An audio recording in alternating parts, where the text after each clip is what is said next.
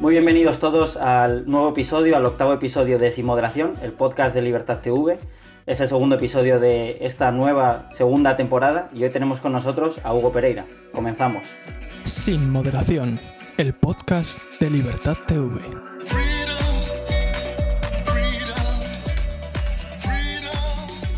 Bueno, pues como siempre nos acompañan Bruno Pinela, ¿qué tal estás? Bienvenidos a todos, bien hallado. Paola Serrachiani, como siempre. ¿Qué tal, Alberto? ¿Cómo estás? Muy bien, y tenemos ya dicho como invitado a Hugo Pereira Chamorro. Hugo Pereira es estudiante de Ciencias Políticas en la Universidad de Santiago de Compostela, es eh, alumno de Bastos y es conocido, pues bueno, por la repentina transición que tuvo desde el socialismo hacia el liberalismo y ahora está colaborando, como muchos sabéis, en estado de alarma y como investigador en la Fundación Civismo. ¿Qué tal estás, Hugo?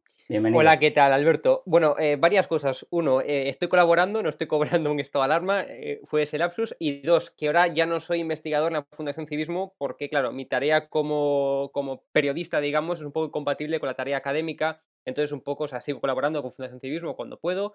Y, pero sobre todo, mi punto fuerte está en estado de alarma ahora mismo, que es un labor, un proyecto periodístico que me ha impactado desde un primer momento y que ahora mismo estoy colaborando con Javier Negre y compañía. Muy bien, eso denota que tenemos que actualizarnos más a menudo, amigo.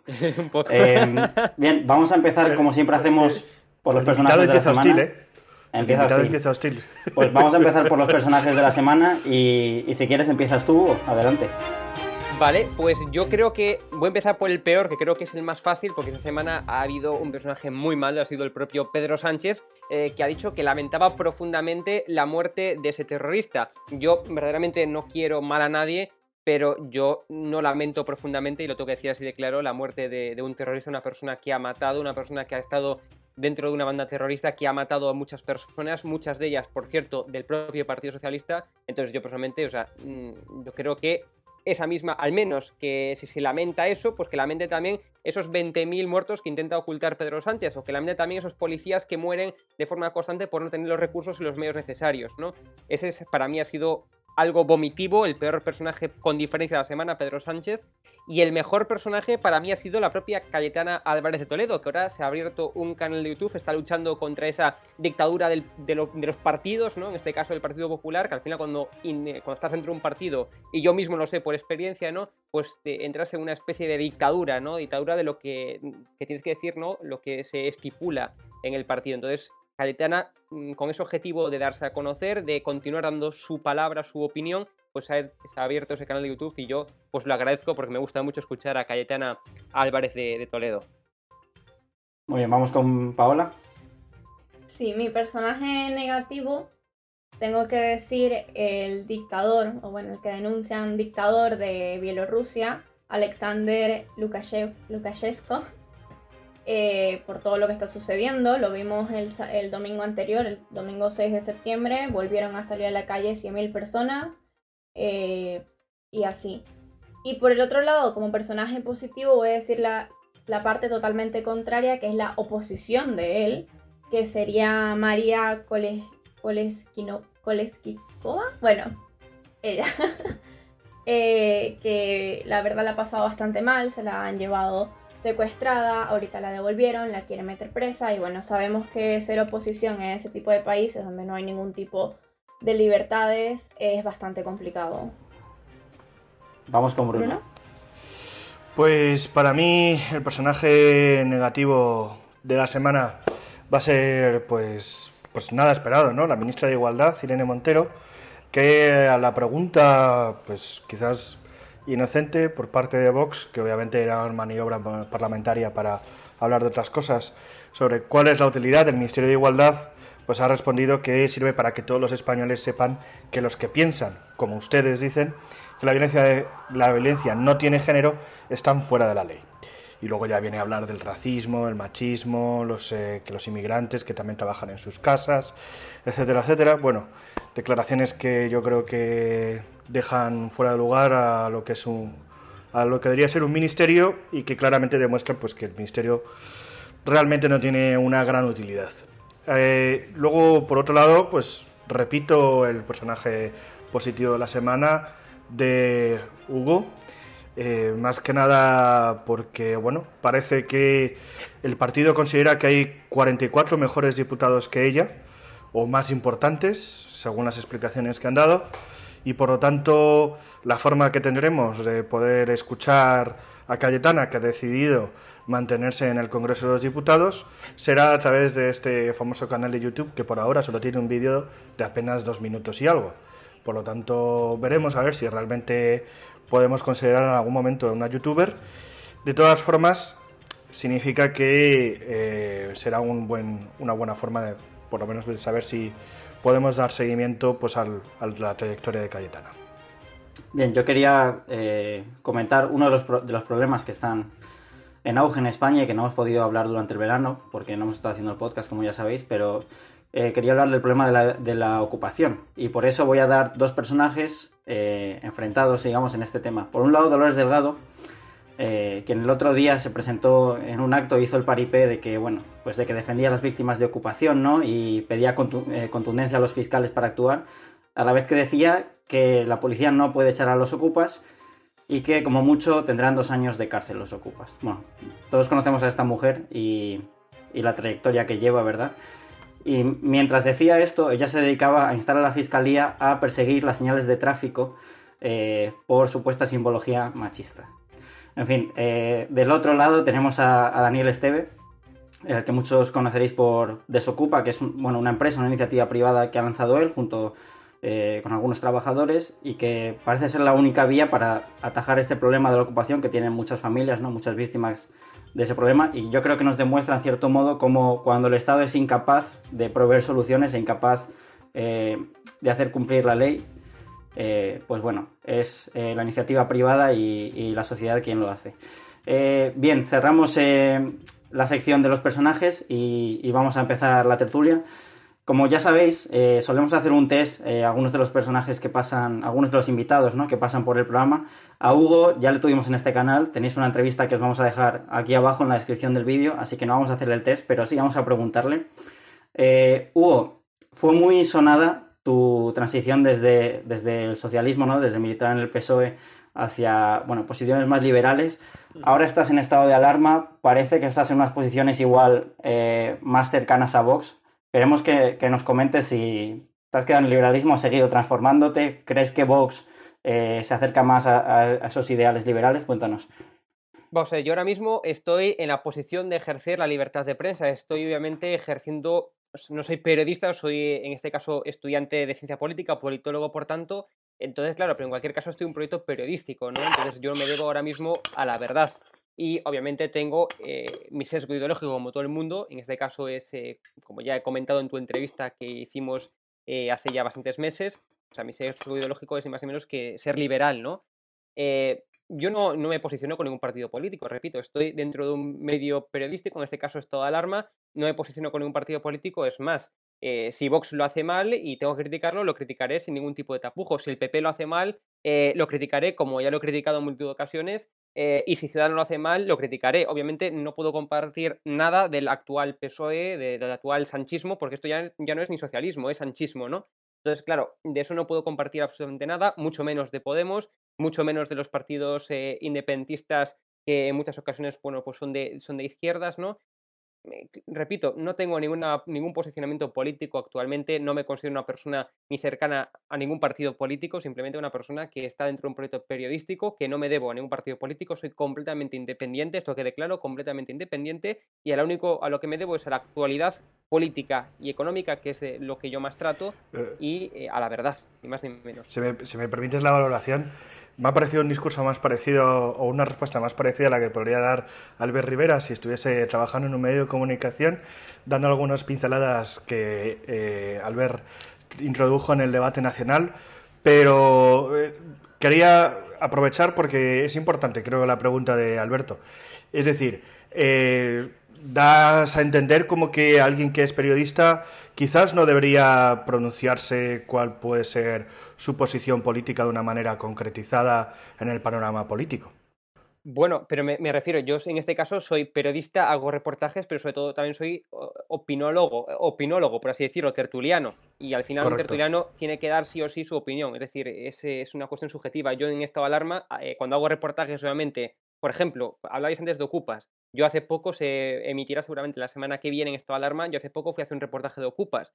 Cuando se hace un reportaje tengo que consultar muchas fuentes diferentes, muchas de ellas incluso fuentes policiales con las que hemos contactado y demás, y claro, eso no hay cabida para opinar, es lo que hay, son las imágenes que tú grabas, es los recursos que tú tienes, acabó. Pero yo en esto alarma también estoy en muchas secciones que son de opinión, por ejemplo, la tertulia esto alarma.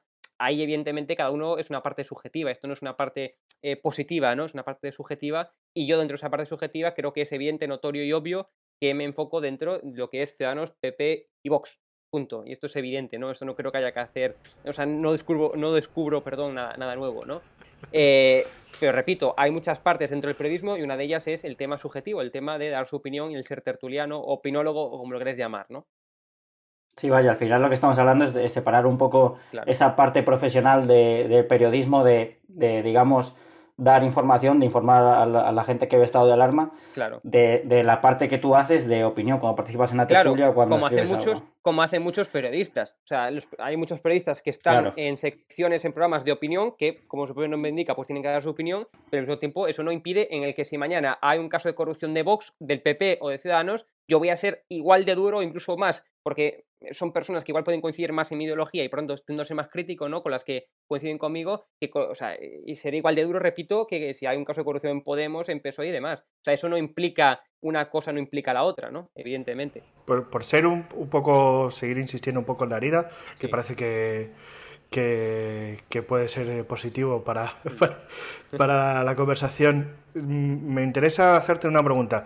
¿Puedes eh, decirme algo positivo del PSOE y algo negativo de Vox? Eh, algo positivo del PSOE. Buf. Te podría decir, si quieres algo. Del PSOE de ahora. Te podría decir, si quieres, algo positivo del Podemos. Fíjate tú, ¿eh? te lo pongo incluso más complicado. Algo positivo de Podemos es que nunca esconde lo que quiere hacer.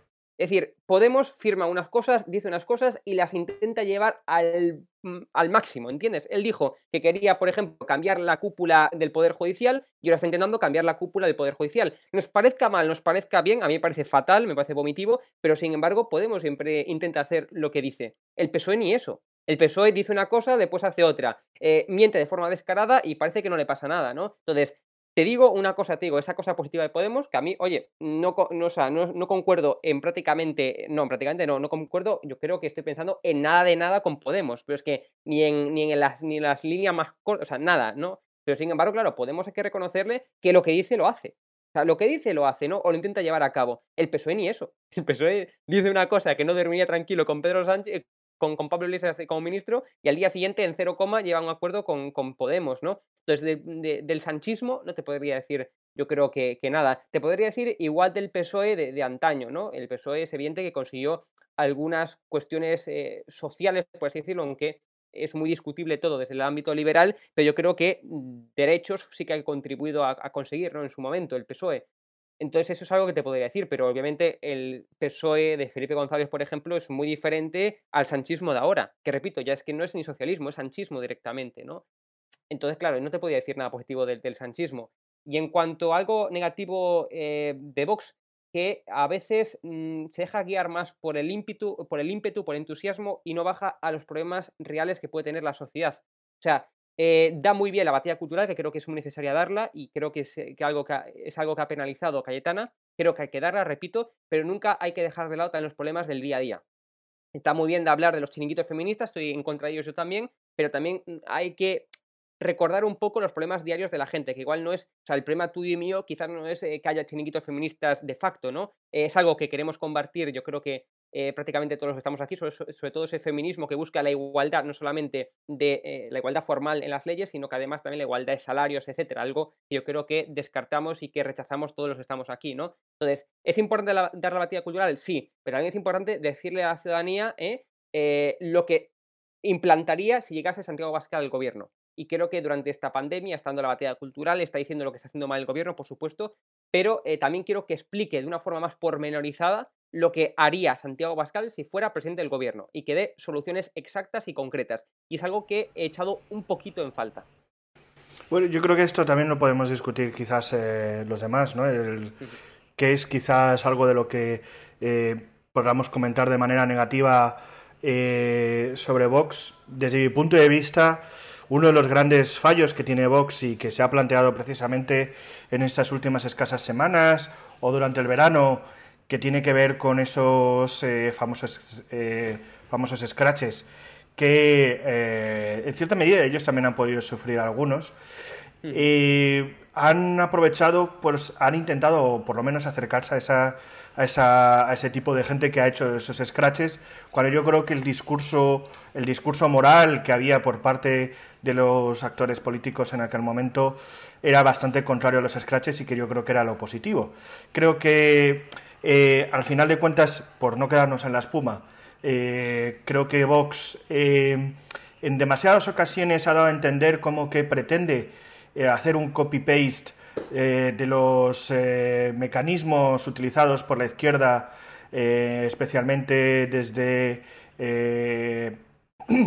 especialmente desde el 15M y creo que para mí es un error y creo que, bueno, puede conectar quizás con ese electorado joven descontento que en algún momento ha, votado a, Podemos y luego ha pasado a Vox o incluso vienen de otras también otras formas de derechas o esa activación de ese electorado joven de derechas que ha podido votar en Vox, lo están intentando activar de esa manera, pero yo creo que sinceramente son métodos que desde mi punto de vista no, no, no tendrían que tener cabida en nuestro, en nuestro ordenamiento. Sí. Un minutito, eh, termino rápido, así ya podéis continuar eh, el resto. Eh, mm, estoy de acuerdo contigo en la parte que dices el tema de los jóvenes. Yo mismo he cubierto los mítines de Vox cuando fue la campaña electoral en Galicia, desde un punto de vista periodístico, y yo te diría que si algo me ha sorprendido de todos esos mítines es la cantidad de jóvenes que hay, algo que no es comparable con ningún partido político. O sea, tú vas a un mitin del PP y no hay tantos jóvenes, incluso vas a un mitin de Podemos y no hay tantos jóvenes, y mucho menos en un mitin del PSOE, ¿no? Después comentabas el tema de los, de los digamos, de esos famosos scratches. Creo que Vox ha posicionado siempre en contra de, todo tipo de, scratches, ¿no? obviamente ha dicho algo que es evidente y la más pura. Y la, bueno, y la más pura verdad, y es que quien introdujo la filosofía, la cultura de los scratches ha sido Podemos en este país. Eso está clarísimo. Eso está clarísimo. No, eso no hay duda.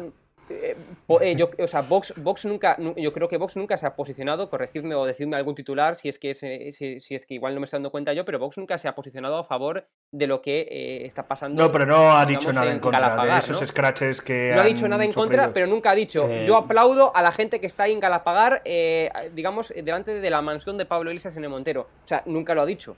Yo, creo que Vox, Vox, ha condenado, es que hay que entenderlo. Vox ha condenado la violencia siempre, siempre que la ha habido. ¿eh? Y, la a diferencia de, lo que hacen desde, desde Podemos o desde, el Partido Socialista, que no ya que alienten o no a los scratches, sino que cualquier tipo de violencia no la condenan. Pero por sacarle un mm. poco las cosquillas a Vox, ya que lo hablamos y, que se las hemos sacado a todos los partidos aquí en este podcast, yo creo que Vox, eh, y creo que estaréis de acuerdo en que cuando nació, eh, al menos para mí, y, y, conozco muchos liberales para los que era un proyecto bastante interesante, que, parece que está tomando un giro bastante, bueno, pues con un discurso muy nacional populista, eh, en materia económica, pues un poco también un discurso dirigista, eh, de una renovación de la industria, de que hacen falta unos aranceles ¿no? para proteger los productos nacionales, etcétera. Me parece que se está deshinchando un poco también eh, por eso, ¿verdad? Sin embargo, sin embargo, Alberto, yo te, yo te decir, yo le hice una entrevista a Ortega Smith en Galicia hace ya un mes, un mes y medio, en el marco de las elecciones, ¿no? Y lo primero que me dijo es que hay que reducir, o sea, yo le pregunté, ¿qué medidas vais a, vas a llevar, como, o sea, a Ortega, ¿no? Le pregunté, ¿qué medidas vais a llevar eh, Vox a cabo si llega a la Junta de Galicia? Y lo primero que me dijo, algo que me sorprendió, yo diría, igual me, dirá, pues acabar, no sé, no, lo primero que dijo es reducir la administración y bajar impuestos. y está la entrevista ahí puesta, ¿no? Entonces, eh, que efectivamente hay cuestiones en las que yo no comparto de Vox, como por ejemplo los aranceles que tú, que tú comentabas, pues es verdad. Pero efectivamente, eh, yo creo que dentro de todos los discursos económicos que hay, máxime, el PP de Galicia, Feijó, que es la rama más socialdemócrata dentro del PP, ¿no? Yo creo que Vox representa Depende del año. Yo creo. ¿eh? Bueno, ya te digo, yo hice, yo hice, una entrevista, yo hice una entrevista con Ortega Smith y lo primero que me dijo es reducir la administración y bajar impuestos. Dos postulados perfectamente eh, liberales, ¿no? Sí, ahí estoy de acuerdo contigo. Dentro, dentro, dentro de lo que hay, y sobre todo dentro de lo que hay en Galicia, que es lo, lo que yo cubrí, reitero, eh, es lo más liberal en Galicia, por lo menos, en cuanto al plano económico. Y en el plano nacional yo te diría que si comparamos discursos incluso con el PP o con Ciudadanos, Vox tiene un discurso altamente liberal, aunque hay muchas cuestiones que efectivamente no son liberales y que yo no igual no comparto, ¿entiendes? Parece que Paula no está muy de acuerdo. Sí, yo no, yo no, considero que... A ver, entre todo lo que hay se, puede decir que es el más liberal, pero no significa que sea liberal al fin. o sea, entiendo que lo, lo digan por la reducción de impuestos, por la disminución de la burocracia que quieren buscar, pero yo no lo veo liberal más que todo cuando me fijo en sus pensamientos eh, sociales, digamos, en sus temas más sociales de la gente, del pueblo, yo los veo demasiado conservadores en ese aspecto y muy nacionalistas y eso no lo veo muy liberal, la verdad. O sea, si los comparamos con nosotros, puede ser que alguna gente piense que Vox puede ser más liberal que PP o que los demás, porque es que tampoco hay mucho donde escoger, pero lo estamos comparado, comparando con nada. Este, este es un tema verdaderamente interesante y que puede abrir mucho debate, ¿no? Pero yo siempre soy de la opinión que no creo que un partido se pueda catalogar como liberal per se. Yo creo que dentro de los partidos hay gente que es liberal y gente que no es liberal. Lo mismo ocurre en PP y lo mismo ocurre en Ciudadanos. Dentro de Vox, yo he hablado, o sea, yo el partido que más conozco gente de dentro, digamos, es de Vox, porque lo estuve cubriendo, eh, digamos, en las elecciones gallegas y porque tengo, o sea, por ejemplo, soy bastante amigo de Mariscal, ¿no? Entonces, como puedes comprender, yo conozco a gente dentro de Vox y sé que hay gente que es en el plano económico sobre todo, después en el plano social, pues hay gente que es más conservadora, menos conservadora, pero en el plano económico hay gente que es muy liberal dentro de, dentro de Vox y que perfectamente, eh, bueno, pues yo creo que un gran número de personas de Vox pues eh, compran ese discurso de, de, Ortega Smith que me decía bajar impuestos, reducir la administración y yo creo que es de los pocos partidos, por no decir el único, que dice abiertamente hay que reducir la administración la administración pública. Y esto me lo dijo a mí en la entrevista, estaba yo delante de él, estaba, estábamos frente a frente, Ortega Smith y yo. Y claro, entonces, eh, efectivamente, yo no puedo decir que Vox es liberal, o no puedo decir que el PP es liberal, no puedo decir eh, que, Podemos es incluso comunista, porque dentro de Podemos igual hay gente que es más socialdemócrata y no comunista, ¿entendéis? Entonces, yo no soy, yo no soy quien de decir que un partido es tal cosa, de señalar o de etiquetar un partido. Yo soy de decir que dentro del PP hay gente liberal, por supuesto. Dentro, de Vox hay gente liberal, por supuesto. Eh, dentro del PP hay gente conservadora, por supuesto. Dentro de Vox hay gente conservadora también. Y yo es lo que, con lo que me quedo. Pero dentro de eso es evidente que el partido, yo creo, que no tiene miedo en decir cuestiones como bajar impuestos, en decir que hay que reducir la, la administración pública, es Vox. Eso lo tengo claro, pero evidentemente no puedo decir que Vox es liberal, o que el PP es liberal, o que Ciudadanos es liberal. Hay gente que es liberal, por supuesto, y hay gente que no lo es, Vox. Y el PP tampoco lo es. Hay gente que tampoco lo es. Estoy de acuerdo en, una de las cosas que has dicho que yo creo que es donde das en el clavo. Es decir, decir que Vox es liberal es muy atrevido y que otros partidos puedan ser liberales o de otra forma también es bastante atrevido, teniendo en cuenta que al final jugamos en un eh, juegan a un juego en el que, bueno, si yo te consigo un votante, ese votante no lo consigues tú y por lo tanto al final compiten por el mismo electorado en, muchos, en, muchos, en muchos ámbitos. ¿no? Eh, decir de todas formas que Vox es quizás lo más liberal que hay dentro del panorama político, también me resulta, me, me, chirría bastante. bueno, pero puede ser. Para mí, para mí, bueno, entonces significa que el panorama político español está muy mal. Eso, eso, es, otra cosa. Eso es otra cosa. Eso estamos de acuerdo. Abre creo que otra línea de debate. Abre otra línea de debate, ¿no? Pero eh, no sé, para mí eso representa que, bueno, pues tenemos que hablar de muchas otras cosas. Quizás una de esas cosas deban ser, eh, pues yo creo que uno de los, eh, puntales fundamentales de los sistemas democráticos o incluso que forman parte del problema de las crisis de las, de las democracias liberales en Occidente. Y uno de ellos eh, es precisamente los medios de comunicación. Está claro que los medios de comunicación, ahora mismo, ah, y por cambiar de tema, me refiero, ¿no? Eh, los medios de comunicación eh, ahora mismo pues, están sufriendo por un periodo bastante crítico en muchos aspectos, no lo están pasando bien en general Quizás la televisión, en cierta medida, y la radio, en cierta medida, también se pueden ir salvando, pero quitando mucho de lo que realmente pues, deberían, deberían hacer. ¿no? En lo que se refiere a esto, creo que quizás la tecnología por fin proporcionado alguna, alguna metodología o algunas formas de posicionar nuevos métodos de comunicación que hayan servido de alguna manera eh, mejor al propósito de lo que debe ser el periodismo o la, o la información. Quizás uno de esos ejemplos pueda ser estado de alarma, en el sentido de un medio que podríamos considerar plenamente, prácticamente independiente, que se basa eh, bueno, supongo que a lo mejor puede tener algún tipo de financiación, pero quizás su principal fuente de financiación sea a través de la monetización de esos vídeos de, YouTube, lo que lo, hace plenamente independiente y, dependiente en ese caso de, sus, de su propia audiencia. Y no sé, en este caso, eh, Hugo, a pesar de que trabajas en ese medio, obviamente no vas a tener una visión eh, imparcial, pero ¿Cómo valorarías tú ese impacto en ese panorama mediático de un nuevo canal de YouTube que realmente ha sido de los más seguidos, especialmente durante, durante el cierre? Yo creo que estado de alarma en cuanto a proyecto periodístico, eh, y esto lo hablaba con Javier, con Javier Negre y con más gente de estado de alarma, está haciendo, yo creo que, que historia, ¿no? Hasta ahora no había ningún medio de comunicación que realmente, por ejemplo, salís a la calle con un móvil, que es como lo, con, lo, que salgo yo, con lo que sale la gente que emite en directo en estado de alarma, con un móvil a eh, retransmitir una manifestación, a ir al Sasua, o este viernes que iremos Cristina Seguí y yo a la Diada. Es decir, ningún medio de comunicación. O sea, el mundo no sale con un móvil. Eh, el público, pongamos uno de izquierdas, otro de derechas, tampoco sale con un móvil. Es decir, estamos haciendo historia. Y estamos haciendo historia, yo creo que eh, para el futuro. Porque al final el futuro eh, no es la televisión. La televisión vemos que eh, conforme van pasando los años, pues va teniendo menos repercusión. La repercusión ahora mismo está prácticamente en redes, ¿no? Vemos un claro ejemplo político. Vox, Vox nació sin el apoyo de ningún medio de comunicación. Y ahora mismo, eh, incluso en su momento, ¿no? Cuando se estaba haciendo ese hueco político, pues tuvo mucha repercusión. Entonces, yo creo que esta alarma, repito, es un proyecto periodístico que está haciendo historia, es completamente, repito, completamente independiente, solamente se debe eh, a, la, publicidad que ingresa por visitas, es evidente, y también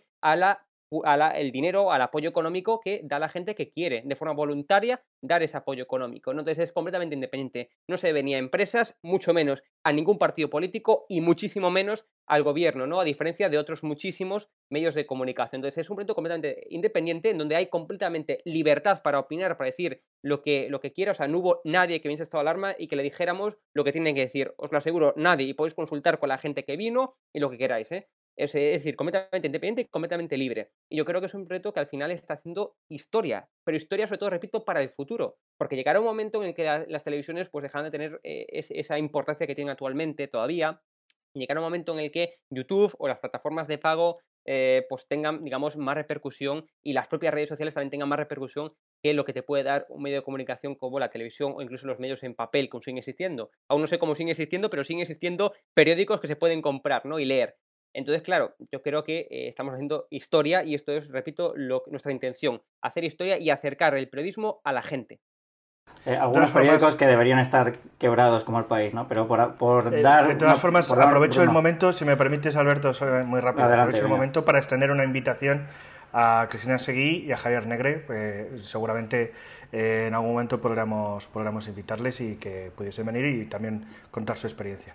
Sí, iba a decir, al final lo que sí parece es que eh, estas televisiones o estos medios de comunicación alternativos, ¿no? que son financiados de manera privada, como es Estado del Alarma, como puede ser Libertad TV, o incluso periodistas que se financian eh, por sus lectores, como es por ejemplo Matthew Bennett, eh, parecen ser el último dique de contención del gobierno, al menos en el caso de España, ¿no? donde hemos visto primero la manipulación torticera que se hace en Radio Televisión Española todos los días, sin ningún tipo de tapujos, y después la compra de televisiones como a tres medio Mediaset, eh, mediante subvenciones, mediante reales decretos, eh, mediante el BOE o, mediante, bueno, pues eh, el uso que se, que se hace desde el Estado, ¿no? Y desde la Comisión Nacional de, Mercados y Competencia de las licencias de televisión y de, y de la publicidad. ¿Os parece que son estos medios alternativos, estos periodistas alternativos que comento, como Estado de Alarma, con Matthew Bennett, etcétera, la última línea de defensa?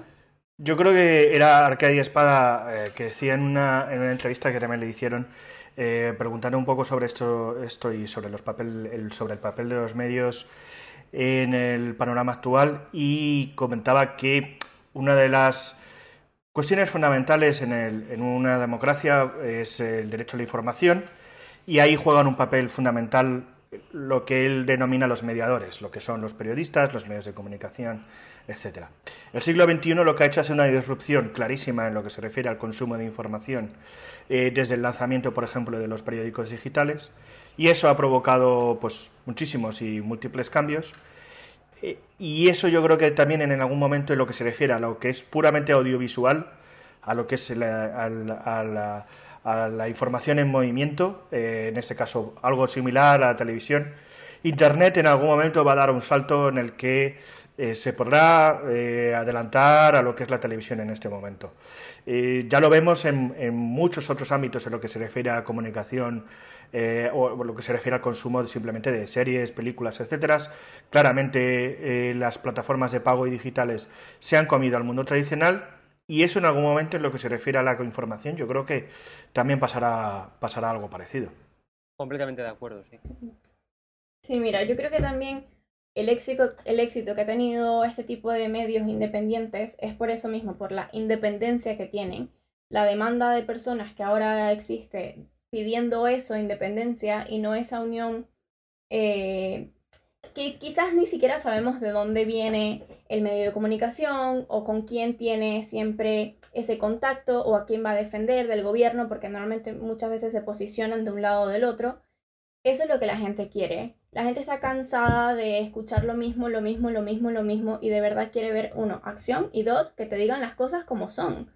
Por lo menos, eh, lo que tú estabas comentando, Hugo, hay un, o sea, hay una plataforma parecida, pero en Instagram, que es de, Panamá, que se llama Foco Panamá, que están haciendo prácticamente lo mismo que ustedes, eh, muy parecido, y ahorita han sacado muchísimas eh, cosas de corrupción, del que está haciendo el gobierno, más que todo en esta época tan importante que es eh, crucial lo que haga el gobierno porque prácticamente todo depende de eso y la gente se está dando cuenta y la gente eso es lo que quiere.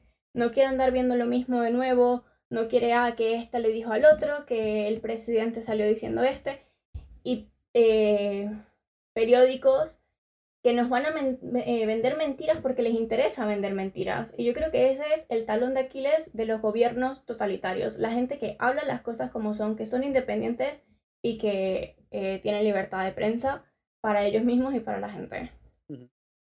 De acuerdo. Bueno, eh, sabemos, Hugo, que vas corto de tiempo, así que muchísimas gracias por estar aquí. Estás a tope, esperamos verte pronto por aquí. Muchas gracias, muchas gracias. Nada, a, vos, a vosotros, muchísimas gracias, de verdad. Es un placer, una segunda vez ya este año, estoy aquí con vosotros. Y una vez más, un auténtico placer y honor, Alberto, y a todo el equipo de Libertad TV. Gracias.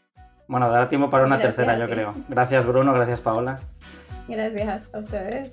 Y esperamos que os haya gustado este segundo episodio de la segunda temporada del podcast. Ya sabéis, dejadnos en los comentarios quiénes son vuestros personajes de la semana y, comentad quién queréis que traigamos en las próximas ediciones de este podcast. Esperamos que os haya gustado y nos vemos en el próximo programa. Un saludo.